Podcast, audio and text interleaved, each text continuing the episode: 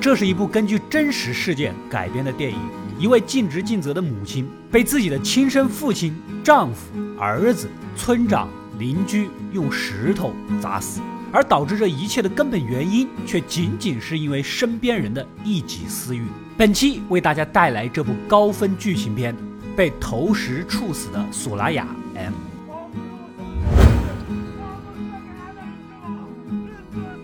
故事发生在一个荒凉的小山村啊。这天清晨，一个身披黑纱的老嫂子神色匆匆地从村子走到河边，一条野狗正在啃食不知是何人的遗骨。她悲愤地赶走野狗，捡起部分遗骨清洗干净，轻柔地埋入土里。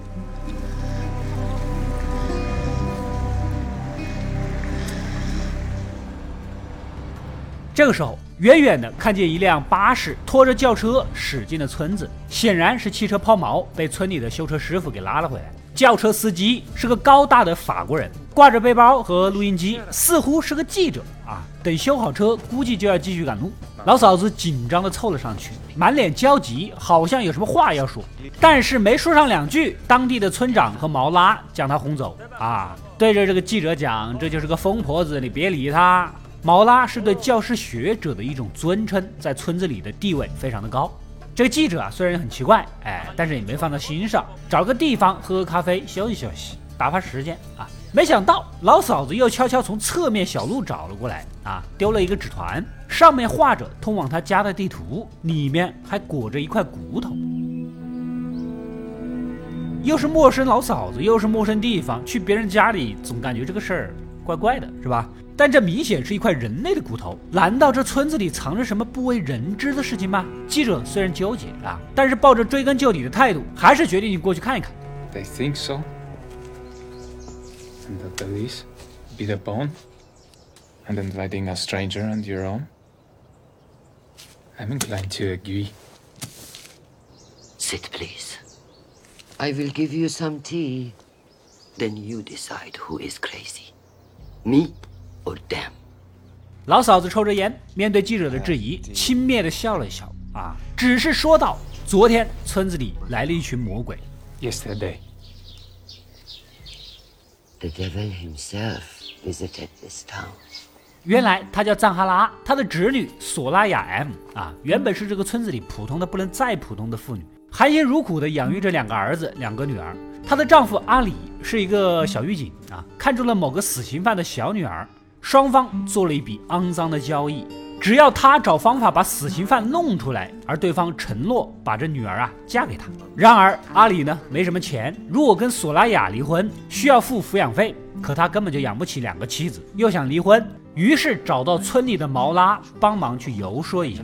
毛拉原本不想凑这个热闹，毕竟别人没有失德，你无缘无故离婚还不想给钱，这谁能答应呢？然而早年毛拉也犯过事儿，这个事情村子里人还不知道，但是阿里作为狱警当然是知道的，威胁如果你不帮忙，可别怪我。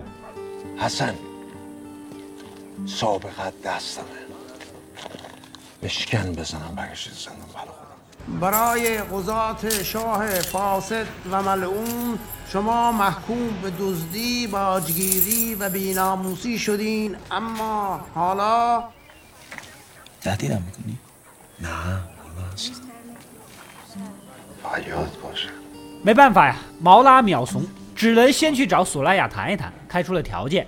只要你肯离婚，房子、家具、一块田呐，以及两个女儿都留给你，哎，钱是一分是没有的。其实他们夫妻关系早就破裂了。索拉雅成天忍受家暴，虽然也想离婚，但一个农村妇女找不到生存之道啊，根本养不活自己跟孩子，所以死活不同意。当然了，如果离婚了，毛拉也可以好好的照顾照顾他们母女啊，以后教他们识字读书，只要兼职给他当妻子就行。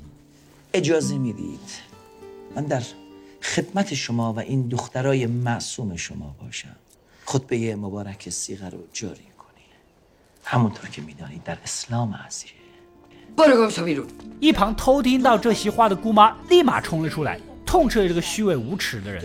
晚上，阿里回到家，因为离不了婚呢，大发雷霆。索拉雅忍不住驳斥了几句，想不到大儿子立马跳出来维护父亲。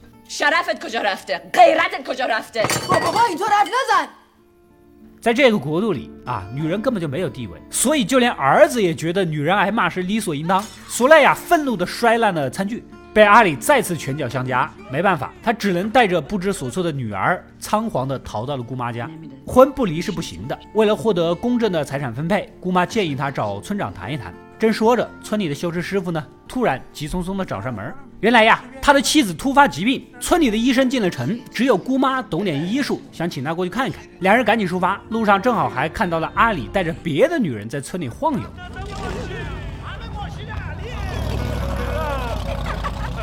好不容易来到住所啊，还是晚了一步，早就已经咽气了。修车师傅是悲痛欲绝，只能妥善安排后事。隔天一大早，村里的七大姑八大姨啊一拥而至，想瓜分死者的遗物，被索勒雅全都给拦下了。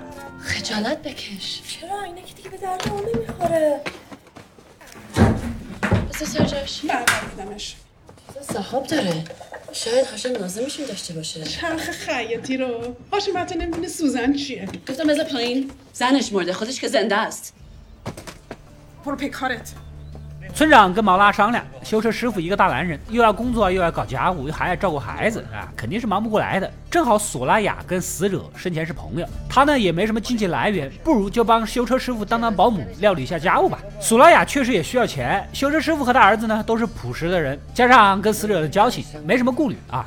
葬礼过后，把拦下的遗物还给修车师傅，这不经意间，双方手触碰到了一起。这一幕恰好被阿里发现了。一个残酷的阴谋在他脑海中浮现。就这样，索莱雅帮修车师傅打理家务、做饭、照顾孩子，而阿里一直在远远的地方盯着，企图寻找更多的线索。到了晚上，阿里找到毛拉，暗示索莱雅跟修车师傅有点不清不白呀。你那点心思他还不知道啊！毛拉直接挑明了，你不就是想让索拉雅以通奸罪被处以实刑吗？啊，如此一来，彩礼你就不用退回去了，而且还不用支付离婚的抚养费，你也太狠毒了吧！别人现在辛辛苦苦的赚钱，赚够了，能养活两个女儿了，自然跟你离婚，你何必着什么急呢？问题是阿里等不了啊，只好继续威胁，这个事儿啊，你必须帮我。اگه توی دنیا عدالت وجود می داشت تو رو تا صد دفعه سنگسارت کرده بودم چرا داری شلوغش می‌کنی؟ ولی اول باید آسیاب رو انداخت جای عرقبی کرد.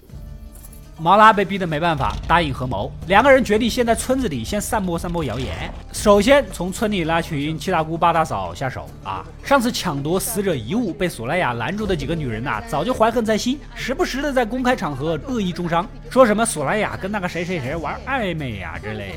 问题是，索莱雅的忠实勤恳在村子里是出了名的，大家谁都不行。其实修车师傅对辛苦照顾父子俩的索拉雅确实有些好感，但是毕竟是老实人，没有多少花花招数啊。偶尔想留他一起吃个饭再回去，都被人家拒绝了。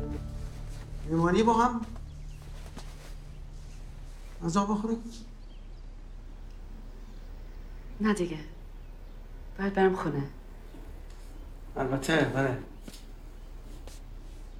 بعضی وقتا میلم نمیکشه تنهایی غذا بخورم محسن حالا بیدار میشه فردا صبح برمیگرد 这边的阿里毛拉又找到村长，请他以通奸罪审判索拉雅。那、别人也不傻，几句留言就让我出面，少在这儿瞎扯淡啊！要审判就把证人搬出来。 碰巧路过的姑妈听到这个事儿，立马通知索拉雅啊，让她别再过去做事儿了，以免落人口实。索拉雅呢不当回事儿，我行得端，坐得直，况且就是村长跟毛拉要我去修车师傅那儿干活的，怎么可能还反过头来指控我呢？啊，当然最重要的一点，他只能靠这份工作养活两个女儿，根本就没得选。姑妈是气的哟，你这个傻孩子怎么就不听劝呢？索拉雅。نمیفهمی اینا یه راهی پیدا میکنن بچزوننت اون آخون با اون زبونش ما رو از تو سوراخ میکشه بیرون دیگه بسته هیچ توتی در کار نیست هیچ جنایتی در کار نیست فقط یه خاله دارم که زیادی خیالات درش داشته تو هیچ وقت حواست به کاسه پشت نیم کاسه نیست 另一边，阿里跟毛拉又私下找到修车师傅，先客客气气的谈两句啊，反正意思就是怀疑你跟索莱雅有染，哎，然后搬出教义，拿出律法文书给他看，要吓唬他。然而修车师傅十分天真的回答 我什么听得到的我又不识字。眼看说不通阿里又提出了几个根本不好回答的问题来诱导比如索拉雅有没有在你家睡过啊？家里就这么屁大点地方别人干活累了还不能躺躺啊？躺下就算睡过睡过就算跟我睡过吗？你这明显耍阴招。修车师傅坚决不正面回睡不睡？啊把阿里给整急了。这人不死心呐隔天又找上门来。啊这次改用他儿子做要挟。只要证实你跟索拉雅有染，两个人都要授以实刑。等你死了，你的儿子送进监狱，到时候可别怪我无情哦。修车师傅有点崩溃，妻子死后，儿子是他唯一的软肋，这没有办法，只能答应。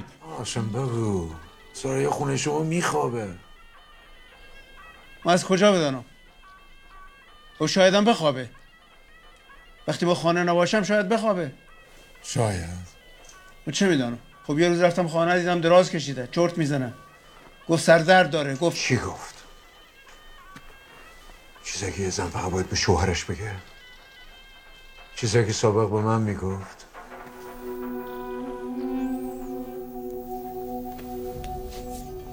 等一切准备妥当，阿里开始了他的表演，当街暴打索拉雅，痛斥他跟修车师傅通奸。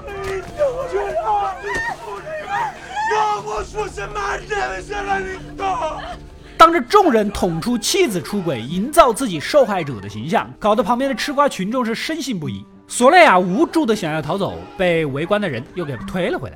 阿里上前又是一顿毒打，姑妈赶紧过来拦住，把村长啊、当事人呐带到自己家里，要把这个事情弄清楚。没多久，村长装模作样的过来了啊，问他有没有通奸。索莱亚当然直呼冤枉。阿里说他们那边手指接触，在街上还一脸一笑，但是讲话又不犯法。姑妈在一旁做申辩。然而，阿里又把修车师傅拉来，指控他想到他家里啊睡觉来暗示自己。 سریا به تو گفت که میخواد اونجا منزل تو دراز بکشه؟ بله گفتش مشت ابراهیم حرفایی میگه که یه زن فقط باز به شوهرش بگه دروغ میگه وقتی کارم تموم میشه یه دقم خونش نمیمونم درم که همیشه واسه به خدا 索拉雅直接激动了，眼含热泪的质问修车师傅：“你为什么要这样诬陷他？”最后，村长还假惺惺的问索拉雅能不能自证清白。 آیا میتونی بیگناهی خودتو ثابت کنی؟ من ثابت کنم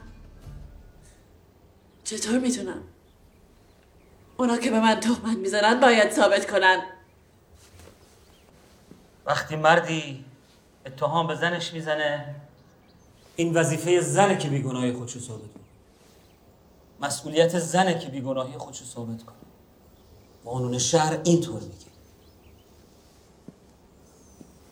حتی در موردی که زنی از شوهر شاکی باشه باز هم اثبات ادعا 自证清白，难不成我额头上装个行车记录仪？你有毛病吧？姑妈也忍不住愤怒的指责。 بله کاملا روشنه زنها همه تقصیر کارن مردا بیگناه درست 难道在这个国家，女人就是原罪吗？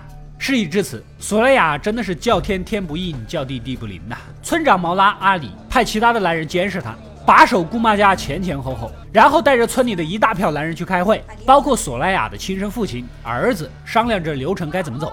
很快，结果就出来了，毫无疑问是处以实刑。 محکومش کردم محکومه مقصره مقصر 当然呢，这实情还挺讲究。受害者的父亲啊，家人先要跟他断绝关系，并一同把他埋入土里，参与行刑。所用的石头呢，也都是经过精挑细选，确保受害者能够痛苦的死去。姑妈得到消息，匆忙收拾行李，带着索拉雅想逃， 但是被村里的其他男人给截住。此时的索拉雅是万念俱灰，也无心挣扎了，平静的跟两个女儿告别。与此同时，村里的人呢还在忙活，挖坑的挖坑，捡石头的捡石头。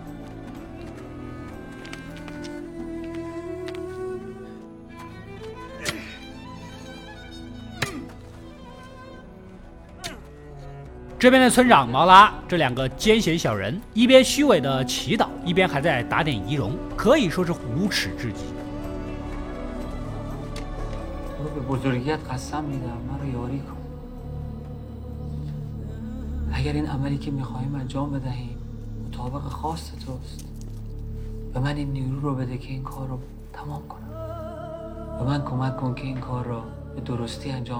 索莱雅将两个女儿托付给了姑妈行刑前小儿子前来探望母子俩拥抱片刻大儿子随后赶来无情的把弟弟给拉走还给母亲甩了脸色。很快在一片片唾骂和侮辱声中村里的男人押着索莱雅上了刑场。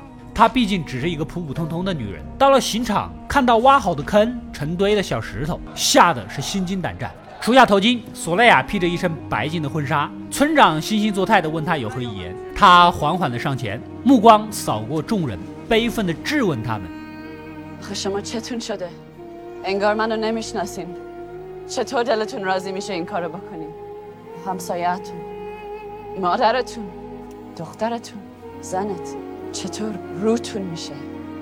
就算对待一个陌生人也不至于用这种酷刑残害他吧。更何况我是父亲的女儿，丈夫的妻子，儿子的母亲。众人沉默片刻，人群中一个好事的男人就跳出来带头。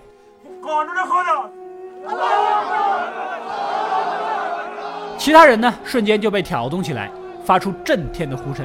接着，索莱亚被绑死，送入土里，一点点填埋。姑妈和村里其他心地善良的妇女想要阻止，可根本无能为力。索莱亚的父亲第一个动手，但是年老力衰，丢了几次就没丢中。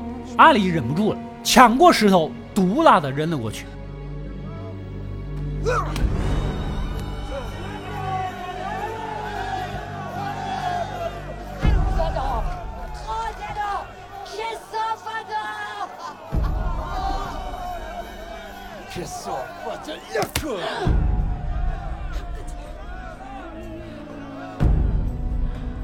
索莱亚终于无法忍受恐惧和痛苦的折磨，声嘶力竭地哭了出来。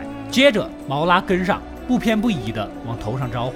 洁白的婚纱被鲜血染尽，索莱亚的意识已经有些模糊了。两个儿子呢，又被推到了人前，逼他们向母亲下手。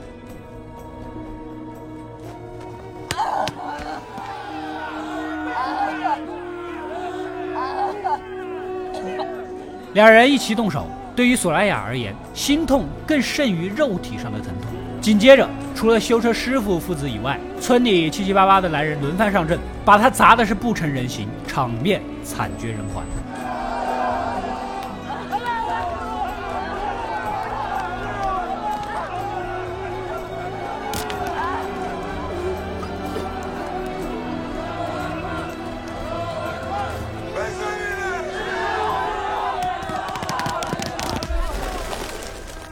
最终，索莱亚惨死，鲜血洒落满地，人群渐渐散去。姑妈忍不住对着村长说道：“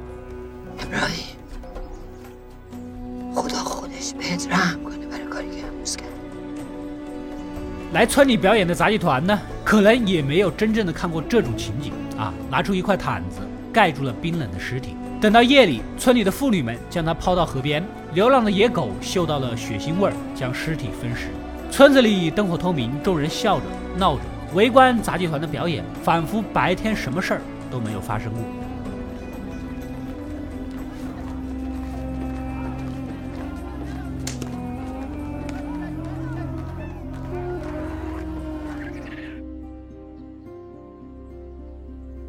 That was yesterday. 而这件事就发生在昨天。记者听完这个故事。满脸的震撼，一时根本说不上话，无从评价呀。这个时候，修车师傅突然找上门啊，车子修好了，随时都可以上路。他一眼瞥见了桌上的录音机和磁带，瞬间就明白了意思，也没有多说什么。回到店里，村长啊毛拉逼问他那个法国记者在那儿做什么。修车师傅对索莱雅之死有愧，随口敷衍了几句。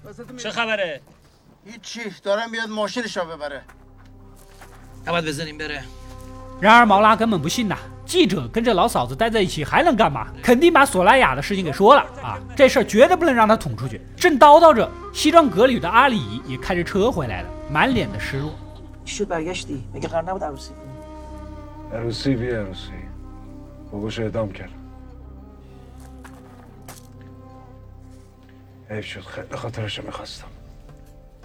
原来他的新老丈人已经被执行了死刑，娶他女儿的事儿也就告吹了。到头来还是竹篮打水一场空啊！而且为此还害了一条无辜的人命。修车师傅忍无可忍，把让他做伪证的事情直接当着村长的面捅了出来。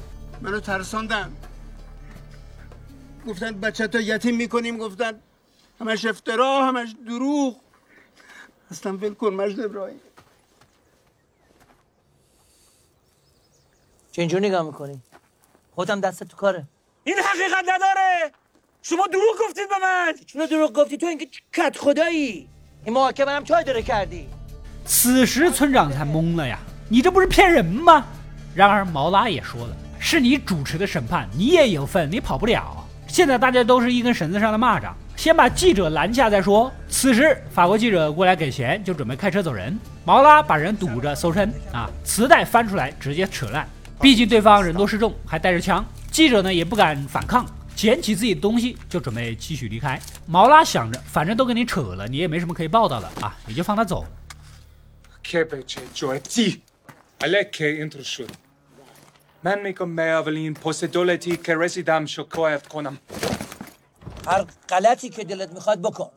然而没想到啊，当记者开到村口，远远的姑妈正站在那儿，手里高举着真正的磁带。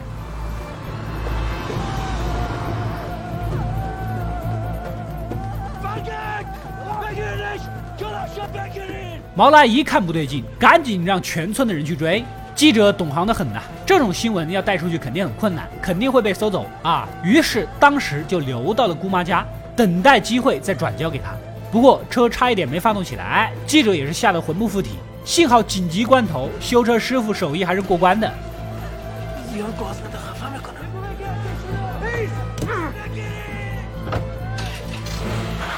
一脚油门卷起沙尘，扬长而去。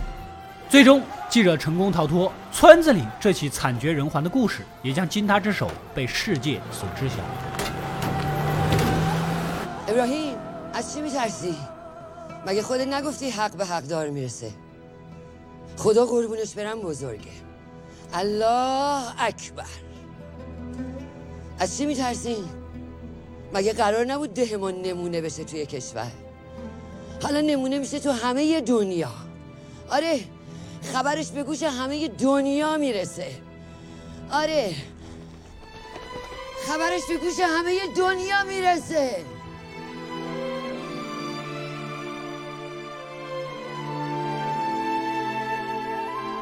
故事到这里也就结束了。这是一部根据同名小说所改编的电影啊。片中的记者原型叫做弗雷敦·塞伯吉姆，原作于1994年发布，直到2008年才搬上大荧幕。 在故事发生的土地上，男尊女卑是一个残酷的现实，也是索拉雅悲剧的起点。男性的私欲把她推向了深渊。电影最细腻的地方在于丈夫、村长以及毛拉合谋陷害一个无辜的女人，他们是那个社会权力的代称，其中任何一个人都能把没有地位的女人置于死地。然而，一旦他们联合到一起，甚至能颠倒黑白、妄论是非，把不明真相的人也卷进来，让他们也成了高举屠刀的刽子手。这荒诞离奇的现实，让姑妈的那句悲痛的质问显得格外有力：难道在这个国家？女人就是原罪吗？这部电影最重要的意义，并不是引发愤怒，而是带给我们思考，以及保存人类历史的记忆。